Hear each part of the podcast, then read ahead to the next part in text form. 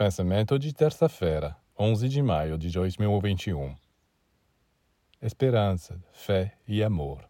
Estas três virtudes correspondem respectivamente à forma, conteúdo e sentido.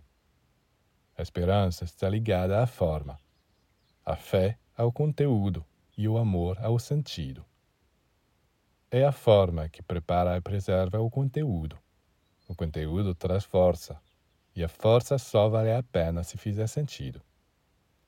Quando a esperança é poderosa, ela age sobre o corpo físico e influencia favoravelmente o estômago, o fígado e os intestinos. Se, pelo contrário, é fraco ou em falta, é o sistema digestivo que é afetado, e a beleza do corpo também se deteriora.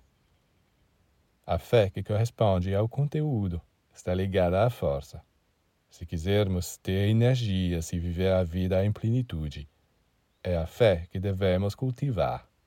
E para que nossa vida assuma seu sentido mais amplo e profundo, é o amor que, como uma fonte, deve jorrar através de nós, pois sem ele a vida perde todo o sentido, apesar dos conhecimentos e riquezas que possamos ter.